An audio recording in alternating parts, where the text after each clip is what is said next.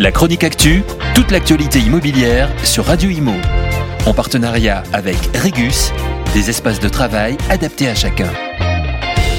C'est au début du mois de mai que le député du Val d'Oise, Guillaume Vuittet, a souhaité déposer une proposition de loi visant à mieux protéger contre l'habitat indigne. L'acte principal, nous disent nos confrères de Capital, consiste à proposer un contrôle technique des logements. Ce contrôle, un peu comme celui consacré aux voitures, serait à passer tous les 10 ans et renforcerait le permis de louer de la loi Allure 2014. Une plateforme en ligne pourrait recueillir les diagnostics techniques plomb, amiante et thermite, mais aussi le diagnostic de performance énergétique.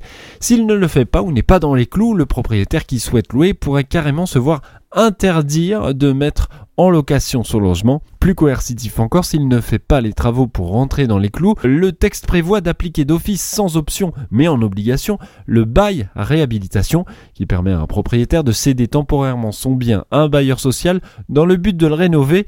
Ainsi rénovation il y aura mais le locataire ne percevra plus les loyers.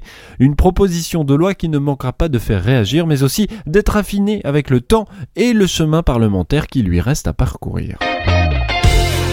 La chronique actu, toute l'actualité immobilière sur Radio Imo. En partenariat avec Regus, des espaces de travail adaptés à chacun.